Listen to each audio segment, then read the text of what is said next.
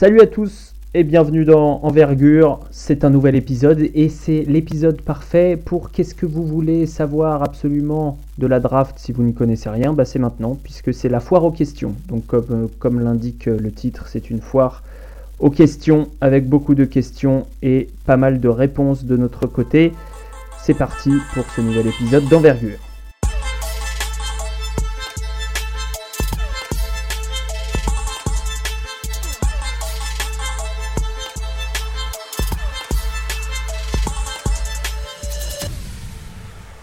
Alors d'abord, le comeback de ce podcast, c'est celui d'un homme qui a pris l'avion des dizaines de fois, euh, qui a mangé sans doute une nourriture douteuse dans un pays loin, loin, loin à l'est, et qui est revenu, alors sans le titre, mais avec une très belle aventure, très beau parcours de la SIG, le coach assistant et notre euh, habitué du podcast, Romain Leroy. Salut Romain. Salut, donc je, on va se répartir le travail, vous allez faire les questions, je vais faire la foire, comme ça ce sera, ce sera assez équilibré. Voilà, c'était bien la Russie, t'as mangé quoi en Russie? Moi ça m'intéresse quand même. Euh, en fait, le, le rythme il est assez proche du sud d'un championnat d'Europe jeune, en fait, donc ça ne m'a pas forcément trop dépaysé. Euh, nous avons eu le même menu tous les jours pendant 6 jours. du Donc, beaucoup, de- beaucoup de variétés, oui, il y en a, il y en a eu.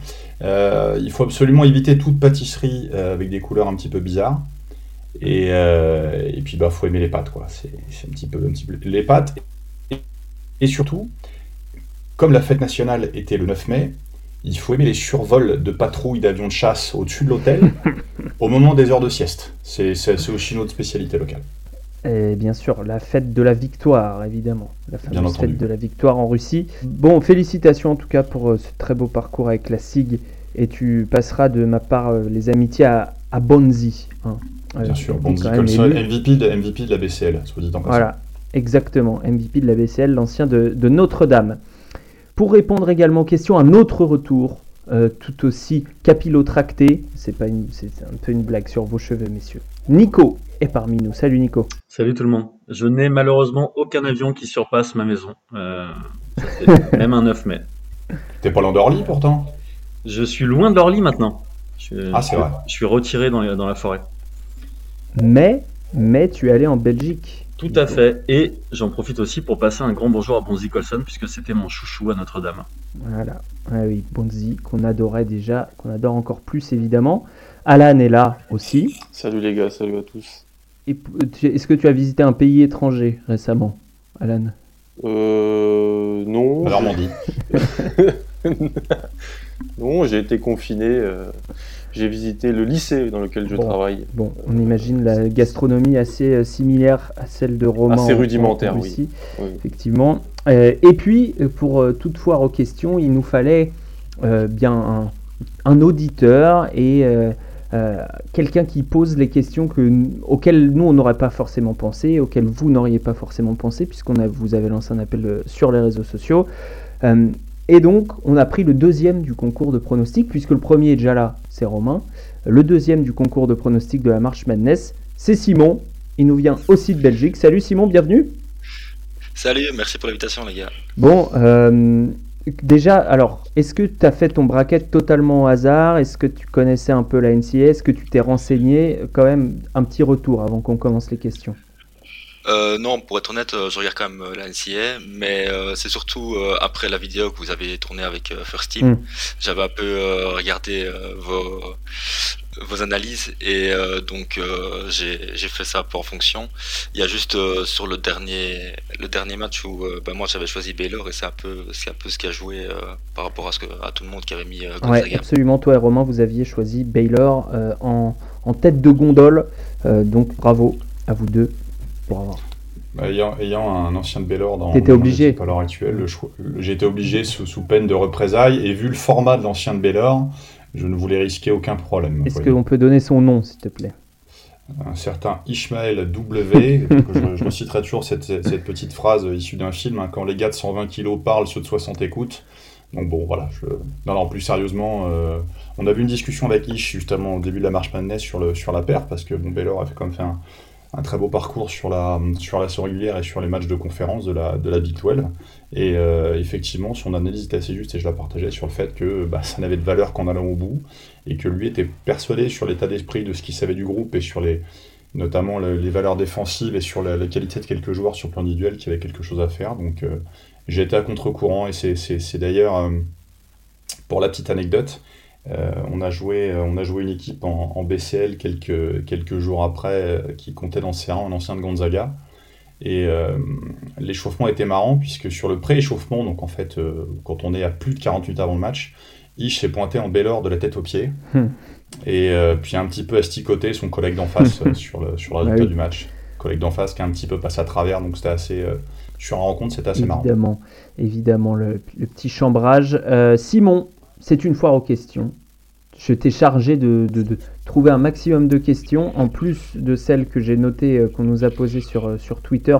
On essaiera de répondre à un maximum. Je vais juste poser les bases. toutes les questions qui correspondent aux besoins d'une équipe ou aux besoins d'un joueur nous n'y répondrons pas euh, aux besoins d'un joueur, à, la projection d'un joueur en particulier. Sauf exception, on ne va pas y répondre. Pour ça, il y a les podcasts habituels. Et pour, euh, les besoins des équipes, évidemment, on fera euh, des, articles futurs et des podcasts futurs. Donc on, ne va pas y répondre maintenant. On va rester sur les questions, apprendre à, savoir comment fonctionne la draft et à connaître cette draft 2021. Simon, vas-y, donne-nous ta première question, tout simplement. Ok, bah, donc du coup, première question, c'est plus euh, point de vue organisation de la draft. Ben, quand est-ce que ça va se dérouler? Et euh, où? Est-ce que cette année ce sera euh, en présentiel ou est-ce que ce sera encore en vidéoconférence comme l'année passée? Alors, ce qu'on sait, c'est que c'est le 20 juillet. je dis ce qu'on sait parce que c'est quelque chose qui est possiblement amené à, changer, évidemment.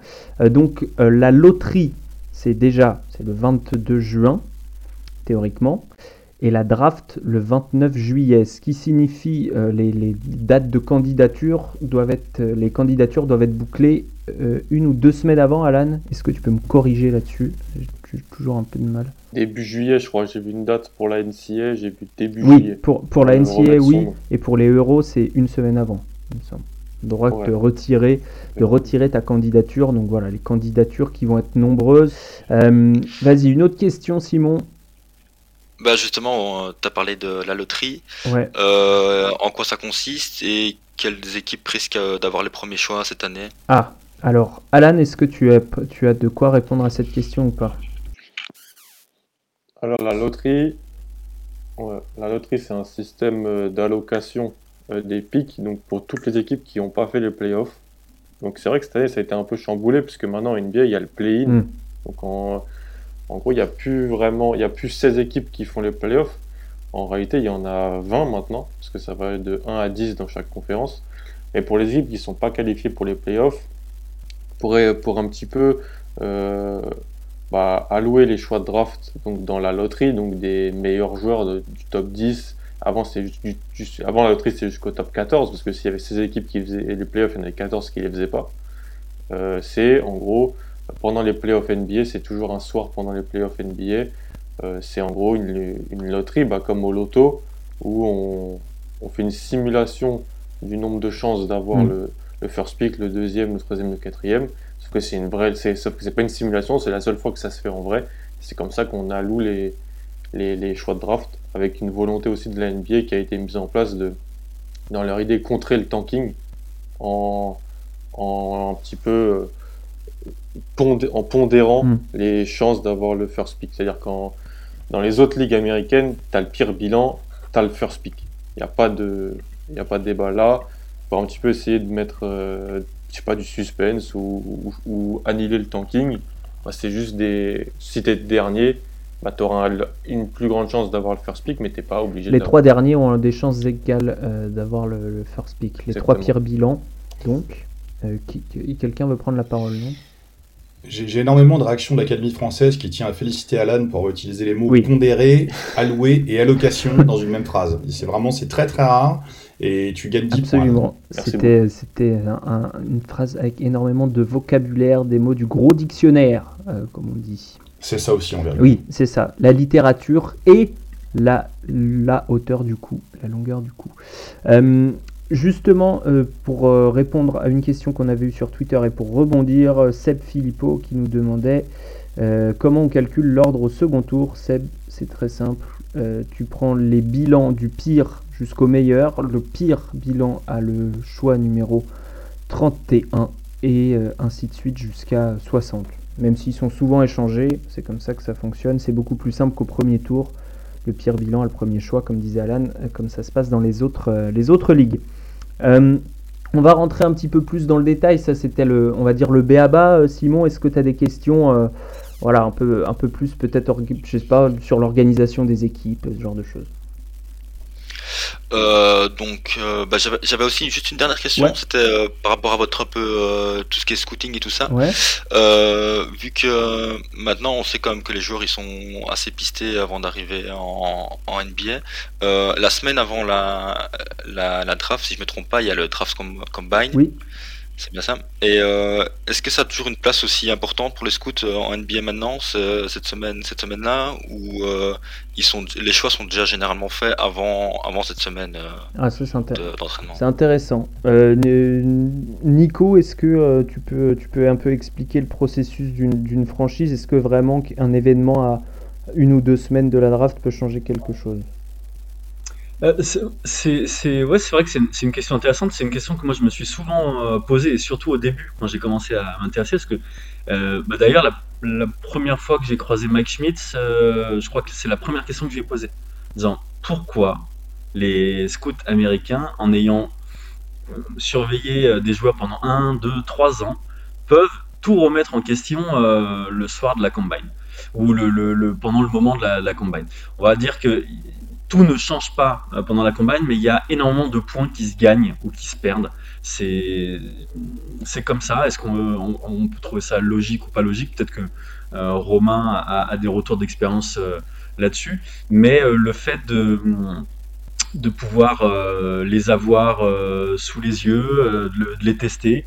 Il y a ce côté, celui qui va surprendre par sa vitesse, celui qui va décevoir, celui qui saute plus haut qu'on le pensait. Et, du coup, effectivement, on va peut-être mettre un coefficient moins important à ce qu'on a pu avoir comme, euh, comme retour, euh, en, en, gardant euh, cette, cette, vision de la combine peut-être un, peu plus importante que ça devrait l'être. Hmm. Et... Moi, je suis, ouais, je, je, moi Alex, je rejoins un peu ce que dit Nico, c'est-à-dire que encore plus aujourd'hui où déjà, bon, cette, cette saison, les coachs sont, les, les coachs, pardon, les scouts n'ont le droit de se déplacer officiellement euh, et ont été autorisés par la NBA à se déplacer officiellement qu'il y a quelques semaines. Donc c'est-à-dire que les scouts internationaux, alors ceux basés en Europe étaient en contact direct toujours par le réseau des consultants et compagnie, donc euh, bon même s'ils n'ont pas pu se déplacer, ils peuvent bosser, mais les, les, exécutifs des franchises et les scouts basés aux États-Unis, eux, ils n'ont pas foutu les pieds en Europe depuis quasiment un an ou presque. Donc le fait de pouvoir voir les joueurs de manière directe pour les Européens ou les internationaux au combine, c'est comme quelque chose d'important, je pense. Mhm. Et puis, c'est exactement au combine qu'on peut trouver des petites curiosités sur, sur les mensurations, sur l'envergure, sur un joueur qui aurait pris de la taille, sur un joueur qui aurait, qui aurait, qui aurait évolué euh, sur, sur différents aspects euh, liés, à, liés à sa morphologie ou, ou à son morphotype, etc. etc. Donc, euh, voir les joueurs en vrai, ça a toujours un intérêt, ça a toujours un, un apport d'infos de, supplémentaires. C'est, mhm. encore une fois, on revient au même principe. la draft, c'est aussi faire gagner des gens au loto. Euh, quand on décide de faire gagner quelqu'un d'auto, autant savoir le maximum sur lui. Hmm. L'organisation du draft combine cette année est euh, euh, conditionnée, est encore entre parenthèses selon l'évolution de l'épidémie aux États-Unis, mais théoriquement ce sera du 21 au 27 juin. Maintenant, ce que, pour, pour compléter ce, que, ce que disait Romain, on, on voit souvent des mensurations de joueurs apparaître sur les sites des universités, euh, sur des sites euh, aussi d'information qui ne sont pas réelles, en tout cas qui sont différentes de celles qu'on peut avoir au combine. On peut avoir jusqu'à euh, allez, 3-4 cm de différence, j'exagère pas quand même, c'est-à-dire un, pouce de différence entre, ce, qui, est annoncé et ce qui est réel. Donc ça c'est très intéressant. Et puis il y a des mensurations euh, bah, bah, évidemment que les équipes, que lorsqu'elles font un workout, elles peuvent les prendre chez les joueurs, lorsqu'elles font un workout privé, mais il y a des mensurations aussi qui sont quasiment aussi importantes que taille-poids. Elles ne sont pas autant, mais par exemple, on, en parlait dans un podcast, je crois, l'année dernière, la, largeur, la longueur des mains. on se rend compte que c'est euh, corrélé à l'adresse, euh, corrélé à euh, Wandle, ce genre de choses. Simon, est-ce que tu as... Ah oui, non, Romain, j'ai une question complémentaire, pardon. tu parlais du fonctionnement des franchises avec les consultants, etc. Alors je sais qu'on a déjà parlé dans un podcast précédent, mais il y a Aurel Lambolet sur Twitter qui demande combien de scouts par franchise NBA Autant, autant d'organisations autant différentes qu'il y a de franchises en fait, en gros. Hein. Hmm. Vous avez en moyenne, tu as une moyenne ou pas Non, tu ne peux pas faire de moyenne parce que tu as une franchise, par exemple, comme Boston, où tu n'as qu'un seul scout à l'international. Euh, et tu as des franchises autres où tu en as 3, 4 parfois. Hmm. C'est très variable d'une franchise à l'autre. Tu as, une franchise comme les Clippers qui se, qui se repose sur un réseau de scouts et qui a énormément de consultants. Euh, c'est très variable. C'est très variable d'une franchise à l'autre. Il n'y a pas de vérité générale. C'est les organisations qui dépendent souvent de, de, en fait, ça part d'en haut, ça dépend souvent de, de, qui est GM, de qui ensuite est en charge du, comment est organisé le front office, est-ce qu'il y a un assistant GM qui est en charge du scouting ou pas, euh, et derrière, toute la déclinaison vient de là. Chaque, chaque franchise a son modèle et son, euh, comment dire, son, sa façon de fonctionner, bon, sachant mm. globalement, à quelques exceptions près, c'est souvent la confidentialité qui prime. C'est-à-dire qu'on se rend compte que les, les plus efficaces sont souvent les plus discrets. Mm. Oui, puisque euh, discrétion pour récolter des infos. On rappelle, Romain, c'est avant tout cela le, travail d'un scout, euh, les, de l'analyse vidéo, j'allais dire, euh, on, peut, on peut la faire.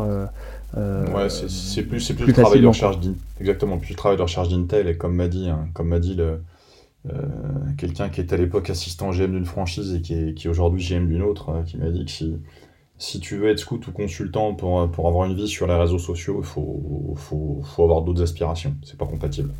Hmm, absolument. Et alors, euh, dans, dans, la, dans la veine de la question, euh, pour, euh, pour toi, Alan, puisque Nico, on, sait que, que, que c'est ton métier, et, et Romain, tu, tu, es à la SIG, donc tu n'as pas le temps pour, pour faire ça, mais le même Aurel Lambolet demande est-ce que vous avez déjà été contacté ou envoyer des CV pour devenir scout d'un club ou d'une université? Alan, dis-moi, est-ce que tu as été contacté ou pas? Que je m'inquiète un peu pour trouver ton remplaçant. Non, pas, encore.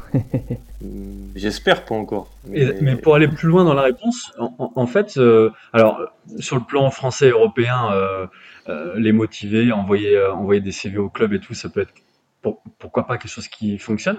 Mais, mais je pense que dans le microcosme NBA, c'est c'est envoyer une bouteille à la mer, c'est surtout euh, du réseautage. Hmm. Donc euh, pour, pour, avoir des postes et comme souvent, pour, pour, être sur les, les, on va dire les, les listes de, de candidats, je, surtout arrêtez-moi si je me trompe, hein, mais je, je, pense que c'est surtout et avant tout euh, du réseautage. C'est bah, uniquement, donné... uniquement, du réseau. C'est uniquement du réseau. Voilà, étant donné que c'est un métier où il faut du réseau, ça paraît logique qu'il il, faut en avoir pour, euh, pour devenir euh, scout. je, je, citerai Pierre Mondy. J'ai mon réseau, mon beau-frère a son réseau, ma femme a son réseau, on a chacun notre réseau et on se mélange pas. C'était dans la 7 compagnie au clair de lune. Bien sûr, évidemment, on l'avait. Euh, Simon, est-ce que tu as une question? Oui, je peux partir peut-être un peu plus dans, la draft en elle-même et, les, on va dire les joueurs. Qu'est-ce qu'on peut attendre de, de, la draft ici? Euh, est-ce qu'on est plutôt sur une grosse cuvée ou euh, est-ce que c'est une, une, promotion, on va dire, euh, dans la moyenne? Hmm. Ça, c'est une question qui est pas mal revenue. alors, c'est évidemment hyper difficile à dire et on jette un peu des, mots en l'air et on voit ce qui retombe parce que bon, nous, ce qu'on aime, c'est juger 3-4 ans après. mais on, va répondre quand même, Alan. il, est, il est possible euh, d'estimer un petit peu la valeur d'une draft à son top 10, généralement Je pense surtout les gens ils se posent cette question parce qu'on leur a vendu celle de l'année dernière comme une mauvaise draft. Donc, comme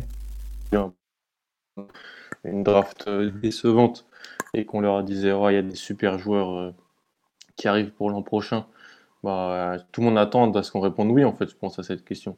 Mais je dirais que En fait, c'est un peu tout le temps la même chose. Plus on s'approche de la, du moment de la draft, plus en fait des joueurs qu'on, le nombre de joueurs qu'on voit potentiellement franchise player, il semble diminuer. Donc euh, dans, dans, une draft. Absolument. Mais euh, mais je dirais que c'est quand même une solide QV. Euh. Après, il faut voir les joueurs qui vont retourner hein, en, NCA, il y en aura. Mais moi, je trouve que c'est une QV avec plus de potentiel de star que celle de l'année dernière, par exemple, ou que d'autres. Et la profondeur est un peu sous-cotée. Je trouve qu'il a pas, on a beaucoup dit qu'il n'y avait pas de profondeur. C'est peut-être parce que c'était des joueurs qu'on connaissait pas trop, moins, qu'on avait moins vu l'an passé avec la, la, la, période de draft qui a été hyper prolongée. Donc pendant l'été, on n'a pas pu voir des joueurs qui retournaient en NCA et tout ça. Mais euh, ouais, je trouve que c'est une, c'est une belle QV euh, pour l'instant. Ouais, et, et, euh, et alors on nous demande aussi de, de comparer cette QV à une autre je trouve ça hyper dur, mais euh, la plus logique, ce serait euh, la draft Doncic avec euh, un, hmm. une superstar et plusieurs potentiels joueurs franchise player ou en tout cas top 30 de la ligue. Quoi. Hmm. Hmm. Tu, valides? Ouais, j'aime Nico, pour renchérir là-dessus, moi ce qui me ce qui me marque, c'est que j'ai l'impression euh, que la, classe internationale de cette draft est extrêmement sous-évaluée. Euh, peut-être pas aux États-Unis. Euh, en France, c'est certain parce que du fait de la médiatisation, il n'y a pas de Français qui est prévu dans le top 20, donc on en parle moins.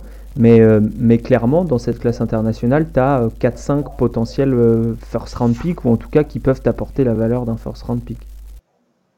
Bah, ce qui est drôle, c'est que Alperen Sengun en Turquie est très très critiqué, sous, sous-évalué. On a, on a du mal à voir en lui un prospect NBA, alors que on va dire qu'aux États-Unis, euh, euh, il a plutôt la cote. Euh, Garouba est peut-être un peu plus apprécié en Espagne, mais on voit surtout ce qu'il sait pas faire. Euh, il y, a, y, a, y, a, plusieurs exemples, même Rocco Percassine. Alors là, par contre, c'est au niveau des États-Unis. J'étais assez surpris. Euh, sur le, les consensus des différents gros sites pour les mock drafts. Euh, sur certains sites, il est milieu de deuxième tour, il, est, il, est, il, est, très très bas par rapport à, à, ce qui pouvait être annoncé il y a un ou deux ans. il y a certains, certains consensus qui ne parlent pas d'Ibou Badji, là où certains le mettent dans comment dire fin de premier tour, début de deuxième. Donc effectivement, je suis d'accord avec toi. Je, je trouve cette cette classe internationale sous euh, sous-évaluée dans le sens où, euh, si on la compare à celle de l'an dernière, euh, j'ai l'impression qu'il y a quand même plus de, de, talent et plus de, joueurs qui vont être capables de faire, de faire carrière dans la grande ligue. Absolument, je suis d'accord avec toi. Simon, si on enchaîne sur les internationaux, on a reçu plein de questions de Belges sur un Belge alors, alors vas-y. Alors dis-nous qui c'est déjà. Pourquoi il est connu en Belgique, Frens euh, bah, c'est un profil quand même, euh, on va dire, euh, comme, on aime bien en voir maintenant, comme vous, enfin pas dans le style de, Victor non plus comme vous avez en France, mais assez, assez long, grand, qui s'est jeté, qui a, qui a des bons handles et qui joue meneur en division en, Belgique. Donc je pense que c'est... Diller, c'est le Kevin Durant belge. c'est voilà, c'est un peu la comparaison qu'on peut faire euh, si on veut vraiment euh, lui mettre euh, un peu de pression. Non, mais il a annoncé aussi dans les médias qu'il tablait vraiment sur sur la draft cette année, donc je pense que c'est c'est quelqu'un qu'on attend nous en Belgique et puis ça fait déjà un petit temps qu'on n'a plus eu de de joueurs draftés. C'est le dernier c'était Axel Hervel, je pense. Donc c'est un peu c'est un peu l'espoir quoi. C'est à la mode les meneurs de grande taille. Nico, tu l'as vu jouer il y a un peu plus tard que que quelques jours. Est-ce que Vrens Blyenberg, c'est comme ça qu'on dit? Comment ça que je le dis Blyenberg. Blyenberg. Euh, est-ce qu'il a une chance Blablabla, si tu sais pas Est-ce qu'il a une chance C'est un joueur euh, de Antwerp, c'est ça Est-ce qu'il a une chance euh, Oui, le, talent est là, clairement. Il a, il, a une capacité à créer pour les autres qui est assez exceptionnelle pour un joueur de, sa taille. donc, je, oui, il a une chance. après, est-ce que aujourd'hui il est dans dans la tête de, de, de Scoot NBA. Bon, bah voilà, sans, sans, sans dévoiler de secret, euh, on était, j'étais pas tout seul dans le gymnase dimanche. pour voir son match. Donc je pense que oui, il a, une chance. Après, il y, a, il y, a, beaucoup de joueurs qui sont suivis en Europe plus qui sont suivis, qui sont draftés, forcément. Donc euh, on, verra. Mais en tout cas, sur le talent pur, oui, il a sa place dans la draft. Rapidement, euh, ça, donc tu disais faire jouer les autres. Moi, j'ai trouvé surtout des, progrès au tir euh, très conséquents de sa part. J'ai vu jouer, je sais plus, il y a un ou deux ans. C'était un peu, c'était pas cata, mais c'était pas du tout efficace. tu as raison. Et là, ça part, ça part vite. Euh, c'est mm. équilibré, euh, c'est assez costaud au shoot et c'est souvent une porte d'entrée en NBA aussi. Et puis c'est surtout distance NBA. Ouais. Puisqu'il a, il a la capacité à tirer un peu de, partout. Comme tu l'as dit, vite, ça, part d'en haut. Après, euh, les spécialistes du tir, il a les hanches qui partent à gauche, les pieds qui sont totalement désaxés. Donc attention aux yeux si vous aimez les shoots purs. on, est, on est loin du geste de Ray Allen. Hein.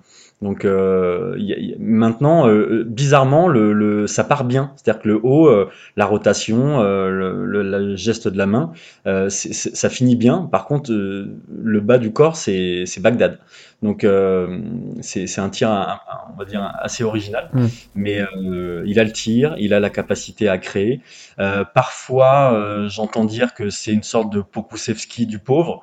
je le trouve moins fantasque que Pokusevski. Après, on dit ça surtout parce que c'est quelqu'un qui est très grand, qui est fin et qui est capable de d'initier des pick and roll. C'est surtout là-dessus qu'on le compare avec Poku. Et puis il reste plus vieux que Poku. Hein.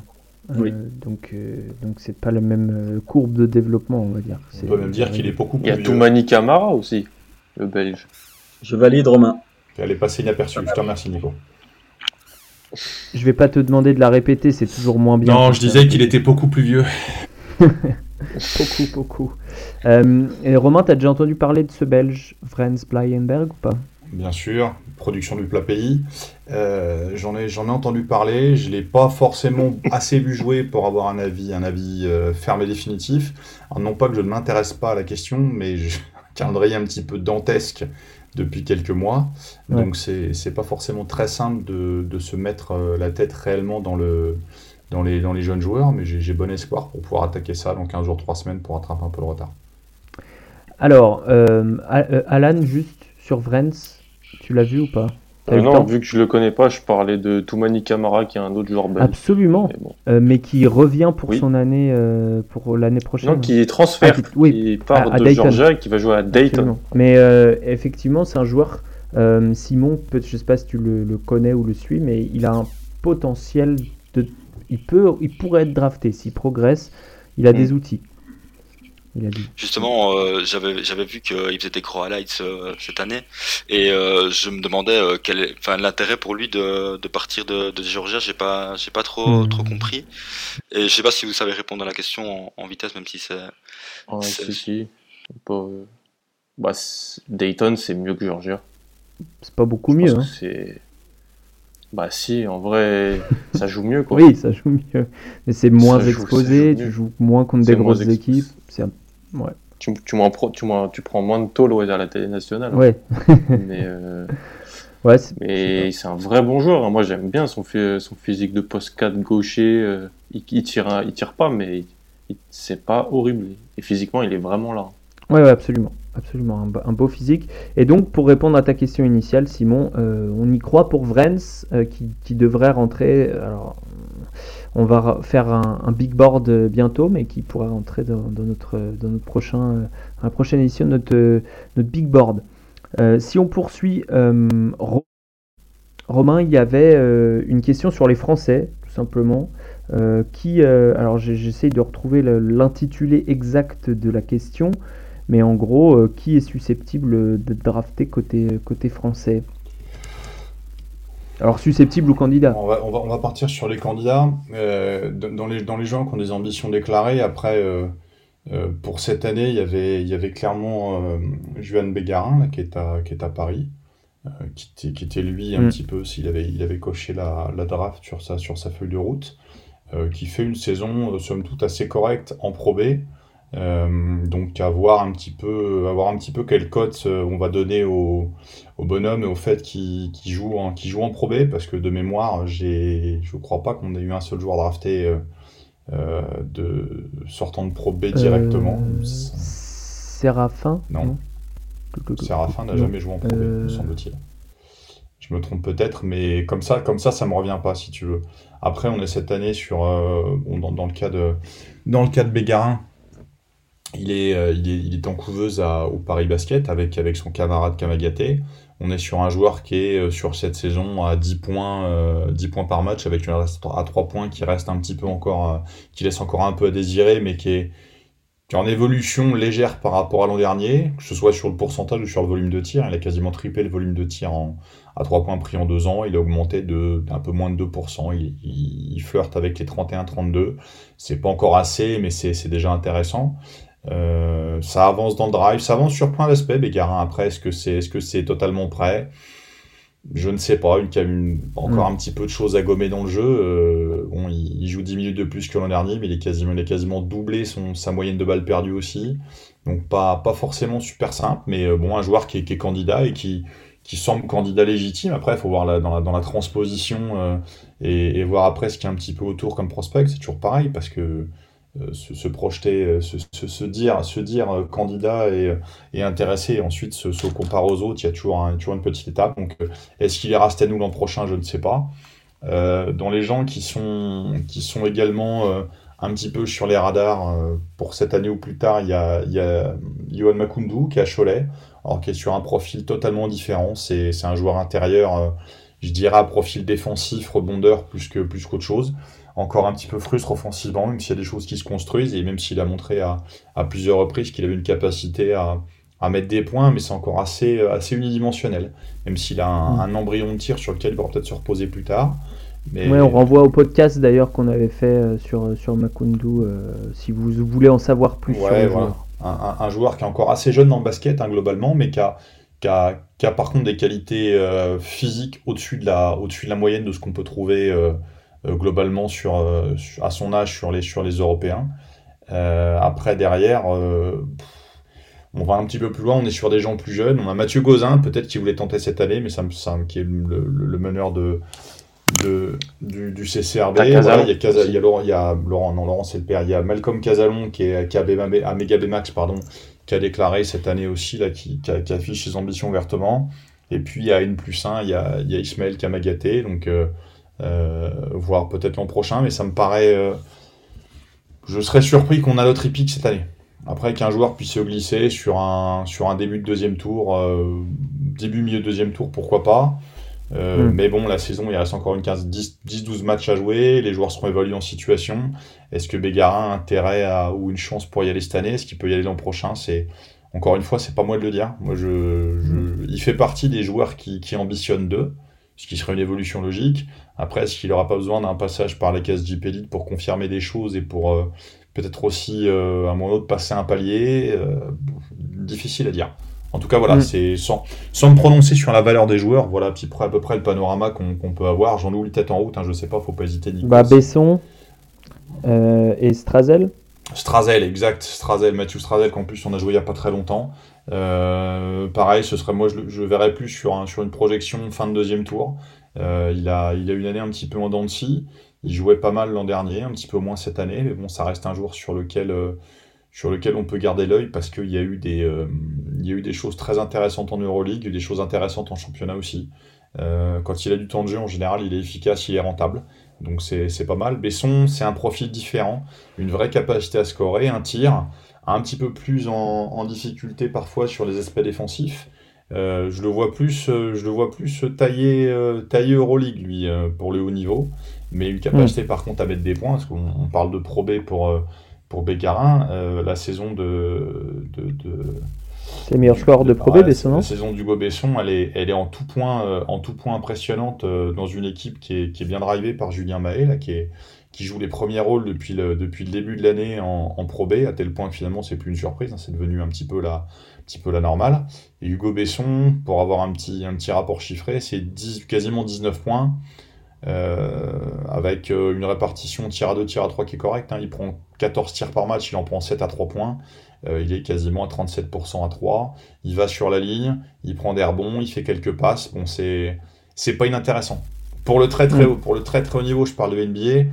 Ce sera plus sur les qualités athlétiques peut-être et, la capacité à défendre que, que je, je pense qu'il peut, il peut perdre, peut perdre un petit peu au niveau de sa cote. Mais bon, après, encore une fois, on a un joueur qui est.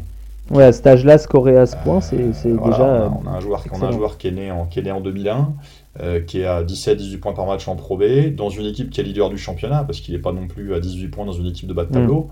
Mm. Euh, il y a quand même des, des, petites choses à pas, à pas ignorer le concernant. Bien sûr. Bien sûr, il y a des signes. Nico, tu voulais ajouter quelque chose sur, sur Bégarin? Euh, non, je voulais ajouter une chose sur le fait que Isaiah Cordini avait été drafté de Pro B. Ah, voilà. Exact. Je savais qu'il y en avait un. Exact. Mais dans, ce cas, dans, dans, le cas d'Isaiah, on est sur du, on est sur du deuxième. Ouais, on est sur du stage, sur du stage pur et simple. Alors de tête, c'est quoi du haut de deuxième tour? C'est Atlanta, non? 44e. Sur du milieu de, sur du milieu deuxième tour, euh, effectivement. Mais quand, quand, alors, je vais, je vais pondérer, pour reprendre le, les mots d'Alan, je vais pondérer, je vais modérer mes propos. Euh, quand, je, quand je parle de drafter euh, sortie de Pro B, je parle d'avoir une capacité de projection et de rôle tout de suite. C'est dans ce sens-là que je dis. Euh, enfin, moi, j'ai passé suffisamment de temps en Pro B à titre perso au niveau professionnel pour surtout pas dévaluer l'importance de ce championnat parce que on peut y développer des jeunes joueurs, hein, que ce soit Paris, il fait très bien avec, euh, avec JC Pratt, Blois l'a fait aussi. Euh, il y, a plein de clubs en Pro B qui travaillent, qui travaillent correctement. donc, c'est de, ce côté-là, de ce côté-là, il n'y a pas de souci. C'est un championnat pas mal de coachs. On a reçu Guillaume qui est, qui est à Vichy Clermont aussi, qui est un mec qui bosse bien. Donc, il y a des vrais coachs, il y a des vrais joueurs. Donc, je, je ne dévalue pas le truc. C'est vraiment pour moi l'idée d'être capable de faire le, gap finalement entre Pro B et jouer en NBA tout de suite derrière. Oui, parce qu'on voit que l'adaptation à NBA, euh, même pour des joueurs qui ont, euh, une ou deux années pro dans les pattes, euh, on pense à, à, Sekou, on pense à d'autres aussi, c'est pas toujours évident et ça peut prendre du temps. Donc, plus, plus le, fossé est large, plus il faut avoir euh, les, épaules solides. Quoi. Complètement, euh, mais joueurs de qualité, tous ces gamins en tout cas, sans, sans aucun souci. Et, euh, bien sûr. On les prendra bien sûr. C'est ça, c'est pas parce qu'il n'y a pas de, de, projeté loterie que c'est pas une, génération de talents. Ah non, non, c'est ça, ça surtout pas, surtout pas dire ça parce que je te dis, pour moi, pour moi, pour moi Besson, pour ne parler que de lui, c'est une famille, c'est un contexte basket, c'est un joueur de Jeep Elite très solide en devenir à très très court terme hein, pour moi. Donc la projection pour moi, c'est tous ces joueurs, que ce soit Besson, que ce soit Makundu, que ce soit Bégarin, que ce soit Kamagaté, euh, Strazel euh, ou même Casalon, c'est des joueurs qui feront carrière et qui feront carrière à haut niveau. C'est ça. Encore une fois, je ne veux pas couper les. Et c'est ce qui nous intéresse ici. Euh, on, le dit encore, on le répète, on, parle beaucoup de la draft parce que c'est là où sont draftés, on va dire, les, les plus hauts potentiels, où sont sélectionnés pardon, les plus hauts potentiels, mais on, regarde aussi l'ensemble des jeunes joueurs et c'est pour ça que parfois on va vous parler de joueurs NCA euh, qui iront jamais en NBA mais qui pourront faire euh, éventuellement carrière euh, en Europe. Tous les noms qu'on a donnés, pour moi, c'est des, des, des, solides joueurs professionnels en devenir et des joueurs de qualité. Avec des qualités et des défauts, bien sûr. Avec peut-être pas la, on va dire la jauge, la jauge NBA sur la programmation, mais ça reste des joueurs de haut niveau et des, des joueurs qui bossent pour ça. Donc c'est surtout ça qu'il faut retenir. Euh, sur les autres Français, euh, alors de toute façon sur les Français, on va faire un voire deux podcasts euh, spécifiques pour bien expliquer qui est qui, qui a quelle capacité, qui a une belle projection, etc. Alan, sur les Français de NCA, puisqu'il y a d'autres candidats aussi que, Romain a cité qui, qui évoluaient à l'université, Yves Ponce, Joël Ayayi, Olivier Sarr et Josh Mbala. Josh Mbala. qui sont tous candidats pour le moment. Euh, on peut renvoyer à la vidéo qu'on a fait avec euh, First Team. Absolument. Où on en a parlé pendant une quarantaine de minutes. Et ouais, ouais bah, Ayaï euh, surfe sur sa belle saison, ça marche manès. Yves Ponce, Olivier Sarr, et c'est des cursus terminés. Mm. Et donc, ils ont décidé de ne pas utiliser la cinquième année potentielle que l'NCA pouvait leur accorder de, de passer pro. Et puis, hmm, Et puis il y a euh, Mbala qui voilà, a fait une grosse saison à Buffalo et donc qui, qui va tester sa cote avec la. Lui, il a vraiment donné par contre sa, son attention peu de. Il a vraiment émis la possibilité de revenir. Oui, c'est ça. Là où les, les, les, trois autres, ils y vont. Ouais, pour préciser un peu, euh, en, en, gros, la NBA, euh, enfin la NCA autorise le joueur à dire qu'il est candidat à la draft et ensuite à revenir à condition euh, qu'il prennent un agent certifié par la NCA. Ouais. C'est ça? C'est ça. Pas un agent, euh, c'est un agent qui est dans la, la, liste de ceux que la NCA accepte. Accepte, voilà. Donc c'est toujours, c'est la NCA, hein. c'est brouillon. Euh, euh, voilà, on, on, va pas s'étendre là-dessus. Simplement, voilà, il y a des règles. Josh Mbala peut revenir à Buffalo. et si on aime cette fac, on peut que espérer qu'il revienne puisqu'il sort d'une excellente saison en double-double à Buffalo. C'était assez impressionnant, une belle domination à l'intérieur. Donc voilà, c'est pareil, ce sont des candidats plus au deuxième tour. Peut-être qu'Ayayi, euh, dans certains cas, est vu, euh, est vu en fin de premier tour euh, sur, sur, mm. chez, chez, certaines personnes. Nico? Ouais. Alex, je voudrais juste rassurer le fan club d'Alan. S'il a une petite voix, c'est dû à la blessure de Jalen Brown. situation du FC Nantes, ne vous inquiétez pas. Euh, juste Alan, sur ton, sur ton board, euh, c'est Casalon ou c'est Ayayi qui est le plus haut français classé? Casalon. Casalon. C'est Malcolm Casalon. Casalon que j'ai au premier tour hein, euh, de la prochaine draft pour l'instant. Faut que j'aille revoir un peu ces derniers matchs avec Megalex euh, ou Mega Bmax, je sais, Mega Soccerbet, toujours un nom différent. Mais ouais, ouais c'est Casalon, bah, génération 2001. Euh, qui était un peu le troisième euh, bonhomme du trio avec Malédon Hayes dans les compétitions jeunes, qui a eu un petit passage raté en Belgique, c'était à quoi, Louvain, je crois. Euh, Louvain. Oui, Nico. C'est ça, il était à Louvain, oui. Ouais, Louvain, puis ensuite il a rejoint Megalex, qui est il y a pas mal de prospects, il joue avec d'autres prospects qui vont sûrement se faire drafter, il joue avec des joueurs déjà draftés qui sont stash, comme le monténégrin Marco Simonovic, mm. qui a été drafté par Chicago l'an passé. Ça. Et euh, ouais, j'aime beaucoup son profil personnellement. Donc, euh, pour moi, il peut vraiment. Et je pense qu'il a le profil aussi pour plaire à, à des, à, des, à des front office américains. C'est intéressant et c'est la même génération. Euh, je pense que les matchs sont toujours sur YouTube d'ailleurs. Ils y sont tous, ouais. Les, du FIBA U17 avec, avec Hayes et Malédon. Ouais. Et il y a le FIBA U18 où là il était par contre le meilleur, euh, l'option numéro 1 parce qu'il n'y avait pas Hayes, pas Malédon. Mm. L'Euro U18 en Grèce, je crois, ouais. de 2019. Par, par, contre, je me permets, j'étais sur place, le meilleur, là tu pousses un peu. non, mais il, est, il, est, il, est, il était. Le, il, est, il avait les clés du camion, entre guillemets. Parce qu'il y avait quand même un certain Moussa Diabaté. Ouais, mais c'est difficile pour un intérieur d'avoir les clés du camion. Moussa Diabaté, donc, euh, oui, comme... prospect à suivre l'année prochaine côté français. Euh, à Michigan. Qui jouera à Michigan, qui est euh, allez, une des 7-8 plus grosses facs en termes de médiatisation, je pense, aux États-Unis. Ouais. Euh, même si euh, ils, sont, oh, ils font aussi euh, football, mais ils, sont, ils sont bien à fond sur le basket également, d'autant que le coach c'est Juwan Howard, pour ceux qui n'avaient pas suivi. Simon, est-ce que tu as d'autres questions sur les internationaux, puisqu'on est parti là-dessus, là, moi j'en ai sélectionné une ou deux sur Twitter, est-ce que tu as d'autres questions là-dessus ou pas? Euh, ben, J'avais justement une question pour rebondir sur, pour rebondir sur ce que vous avez dit. Euh, Est-ce que vous pensez que la pandémie, ça a quand même joué un rôle? Parce que vous dites que la classe euh, est un peu sous-cotée. Est-ce que vous pensez que le fait qu'ils ne puissent pas se déplacer et tout ça, ça a peut-être joué un rôle sur, sur la cotation en, en, NBA de, de la classe mmh. internationale? Très question, Romain Le bouton mute. ça peut, ça peut, ça peut, ça peut, ça peut. Ça peut, mais les gens voilà. se, se, les, encore une fois, les, les, scouts se redéplacent un petit peu maintenant. Euh, donc, euh, le seul avantage, c'est que malgré tout, euh, les jeunes joueurs ont joué un peu partout, les gens ont été exposés, les championnats ont parfois été un peu, un peu hachés avec des blessures, des choses comme ça. Donc, des joueurs se sont montrés. Après, euh, tu peux pas enlever que le, tu peux pas, tu peux pas, tu peux pas retirer le fait qu'à un moment les un réflexe de, je pas de protectionnisme, mais euh, tu vas plus, plus facilement y drafter des gens que tu as vus, inévitablement. Donc, euh, mm. si les scouts peuvent se déplacer sur le, sur le côté, euh, sur toute la partie NCA et compagnie, qu'ils ont vu des joueurs à niveau équivalent, inévitablement, on ira vers les, vers les joueurs US, mais ça peut, ça, peut, ça peut jouer. Après, j'ai envie de te dire, un joueur, un joueur de bonne qualité, même non drafté, de toute façon, il arrivera toujours à la surface. Hein. C'est quand même rare aujourd'hui de réussir à passer totalement entre les mailles du filet. Et, de ne pas y arriver. L'inverse peut arriver par contre, des gens qui sont un petit peu trop hypés ou un petit peu surcotés, qui finalement se retrouvent à être là où on les attendait pas, et puis là où peut-être ils ne devaient pas être, c'est déjà arrivé. Mais l'inverse, l'inverse est plus rare. Donc, hmm.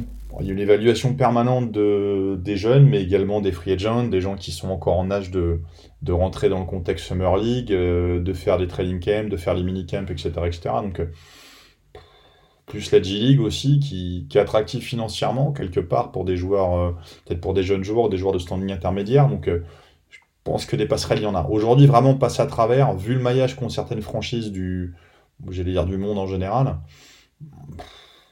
ça, hmm. ça, peut jouer, ça peut jouer, mais je pense pas que ce soit rédhibitoire pour la carrière d'un joueur euh, euh, nécessairement. Alors on a une question là-dessus, euh, je vais la poser à Nico, une question de Sinos qui dit est-ce que vous pensez que les joueurs vont de plus en plus aller soit en G-League, soit à l'étranger plutôt que d'aller en, NCAA puisqu'on a vu les succès passés. on peut aussi rajouter dans la question le, le, Players Programme en Australie, en NBA. Je vais retrouver mes mots. Et, euh, voilà, est-ce que, selon toi, il y a une balance qui est en train de, s'effectuer euh, du côté des prospects, qu'ils soient internationaux ou américains, même si tu as plus la vision sur les inter ben, Le succès de la Team Init euh, devrait faire des émules. Donc après, je j'ai malheureusement pas de boule de cristal, mais je pense qu'il va y avoir euh, un peu plus de joueurs effectivement euh, qui vont euh, qui vont vouloir aller comment dire récupérer entre guillemets ce qui devrait toucher en NCS, c'est-à-dire un peu d'argent. Donc que ce soit en Australie ou que ce soit sur, le, sur la G League, oui, je, pense que la tendance va être de, de moins partir en, mm. sur de la NCA. En tout cas, la, question maintenant se pose, alors qu'elle se pensait, au début, les gens pensaient que ça, ça ne matcherait pas, ça ne ferait pas l'affaire. Là, quand on voit les feedbacks des, des, des, comment dire, des front office NBA sur euh, le, le player qu'ils ont pu avoir, de, de, d'avoir de voir les, les futurs draftés euh, dans un environnement NBA, entouré par des joueurs plus vieux, face à des joueurs plus vieux, euh, ça serait étonnant. Euh, et puis aussi, vu, vu le, la hauteur de draft à laquelle les, les les joueurs qui ont choisi euh, la G-League euh, risquent d'être draftés, euh, ça risque effectivement de donner des idées. Absolument. Qui tape sur son clavier, Romain Moi, parce que j'étais en train de dire en parallèle sur notre groupe de discussion que j'avais un petit truc en plus. Vas-y. Faut, alors pour, pour ceux, alors je, vais faire le lien avec un film. si vous n'avez jamais vu le film Moneyball avec, avec Brad Pitt sur justement le incroyable. incroyable sur la gestion d'une franchise, sur la gestion de la franchise des, des Oakland Athletics, n'hésitez pas à aller le voir. Euh, parce que c'est une merveille ce film. Et puis bah ça, ça, ça, ça comment dire, ça met en image un petit peu le, côté qu'on ignore, qui est la gestion d'un front office en fait. Alors bon, c'est au baseball, oui, c'est des réalités différentes du basket certes, mais c'est quand même super riche. Et par rapport à ça, je fais lien parce que le baseball aujourd'hui a un système euh, que la NBA veuille tendre dessus, ça ne me surprendrait pas parce que euh, au baseball, littéralement, les gros joueurs ont le choix en fait, en sortant de high school, de se faire drafter et dans ce cas-là de partir jouer dans la ligue mineure, etc., etc., donc d'être rémunéré tout de suite, et ainsi de suite, ou de faire l'impasse sur la draft et d'aller à la fac et de, tenter le coup après derrière. Et, euh, aujourd'hui, le, baseball a un système de développement. Alors, on en pense qu'on s'en veut, de, ce qu'on en veut de ce sport, mais le baseball a un système de développement par rapport à ces ligues mineures, un système de montée, descente, de passerelle et surtout de, de scouting euh, qui est très très intéressant et qui, je pense, euh, peut peut-être préfigurer de ce qui peut arriver à la NBA à, moyen terme, parce que euh, si, cette, euh, si cette, ce projet de G-League fonctionne et qu'ils se rendent compte que c'est viable et inévitablement ils perdent moins d'argent à mettre les gamins en couveuse là pour ensuite les drafter parce qu'ils peuvent les observer ainsi de suite, la logique économique reprendra le dessus et peut-être que justement la non-évolution de la NCA sur certains aspects institutionnels et, et, sportif euh, va, va, aller vers ça. Je sais pas ce que tu en penses, Alan. Tu as quand même un regard sur le sport universitaire euh, aux États-Unis qui est, qui est, plus poussé que le mien, mais. Euh, la NCA évolue un petit peu, Alan, mais peut-être pas assez vite. La NCA évolue, je pense que la, ça évolue selon les États surtout. C'est ça aussi, c'est que c'est un État fédéral, donc il n'y a pas les mêmes lois partout. j'aime bien la comparaison avec le baseball. Le seul truc, c'est qu'en fait, le baseball, les, chaque franchise a, comme tu l'as dit, euh, allez, 5-6 équipes en ligue mineure. En gros, euh, il y a des étages euh, où, tu, peux monter. Le souci, et ce qui est, unique avec le basket, c'est que la G-League, ils, ont créé une équipe parce que tu peux pas les faire jouer dans des équipes qui pourraient ensuite les drafter. Là où au baseball, ils sont directement draftés. C'est-à-dire qu'ils peuvent être draftés deux fois. Si tu es drafté en sortie de lycée et que tu n'acceptes pas, tu vas à à l'université, mais tu peux encore te représenter à la draft. C'est pas un nom définitif.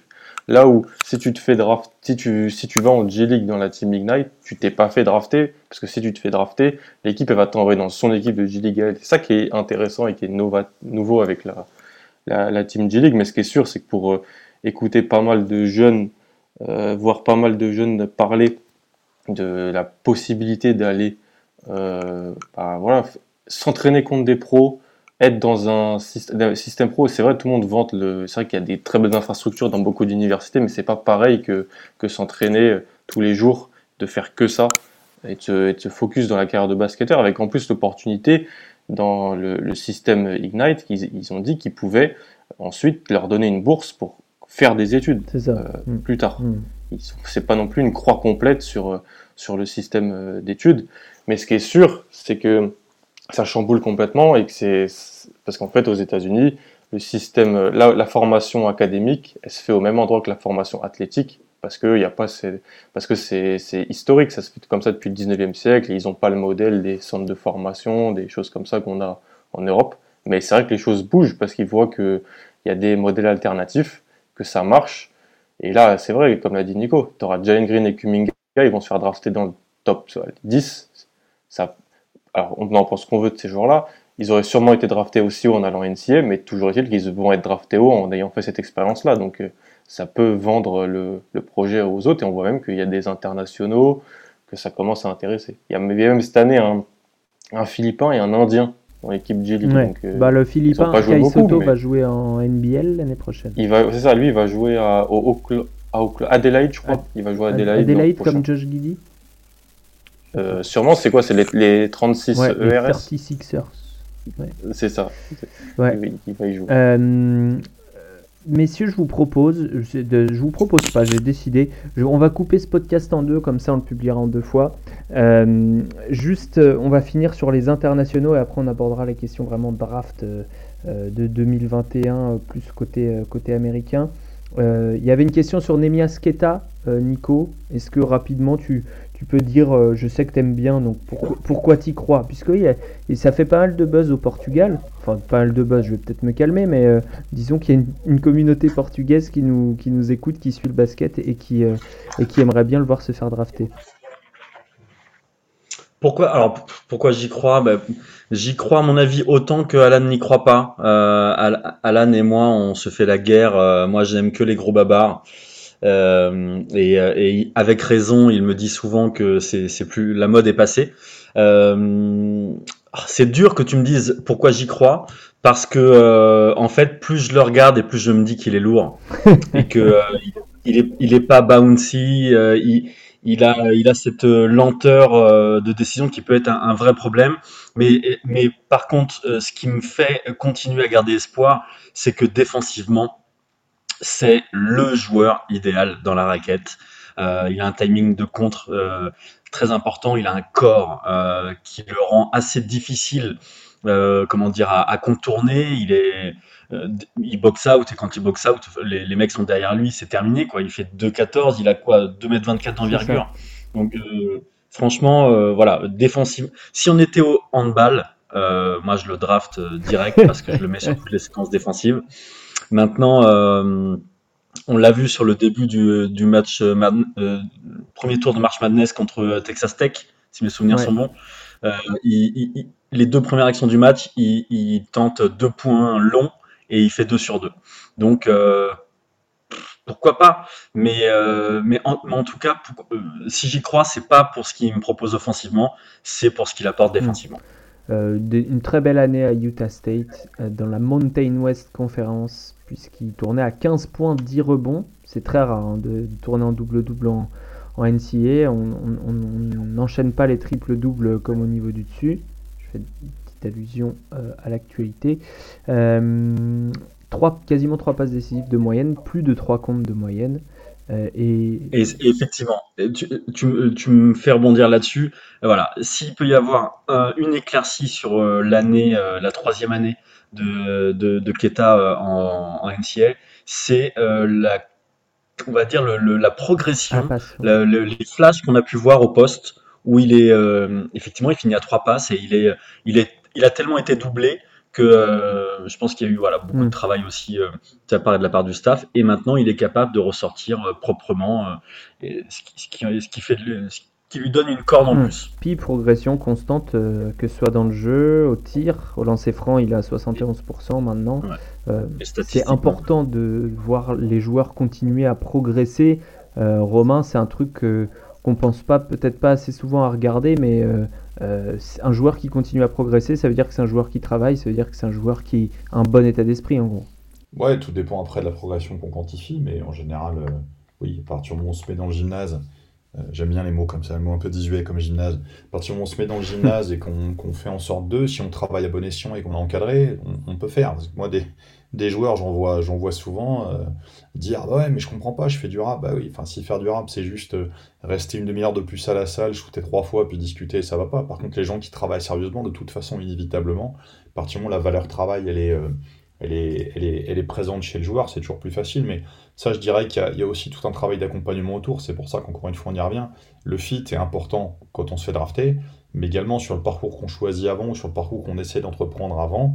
Euh, le fait de pouvoir se mettre dans un contexte où on sait qu'on sera accompagné, qu'on aura des coachs autour et ainsi de suite, euh, c'est quand même quelque chose d'important. Je veux dire, on, a eu, on a eu Yacine souvent dans le, sur le podcast. Euh, aujourd'hui, on sait très bien que bah, quand on va quand on va à Limoges, par exemple, on est accompagné de telle et telle façon. Euh, nous, à Strasbourg, on a un process de travail aussi qui, est en place maintenant. Les joueurs en sont conscients. Euh, les mecs qui viennent chez nous savent comment on travaille et comment on va travailler dans le futur. C'est-à-dire qu'à un moment, il faut, être capable aussi de vouloir avoir des joueurs de qualité, c'est bien.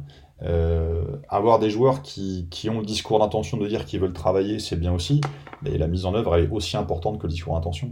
Tout le monde, tout le monde te dit qu'il veut bosser. Tous les joueurs te disent qu'ils veulent bosser. Mm. Après, c'est qu'est-ce qu'ils mettent dedans, euh, comment ils sont. Moi, j'ai vu, j'ai été témoin de, de, situations avec des joueurs des joueuses. Ouais, je veux travailler, mais quand tu les prends pour faire du rab au quotidien, c'est ah, je peux pas trop. Là, j'ai kiné, là, j'ai ci, là, j'ai ça. Voilà, les gens veulent bosser, mais ils bossent pas. Donc, euh, mm. le la mise en œuvre, c'est ce que j'appelle souvent, donc euh, c'est souvent les propos que je tiens avec les jeunes joueurs ou les jeunes joueuses en équipe de France, c'est-à-dire que c'est euh, discours d'intention. Qu'est-ce que tu fais concrètement? C'est-à-dire sur quoi tu es capable de t'engager concrètement dans ta vie de tous les jours pour montrer que tu veux bosser?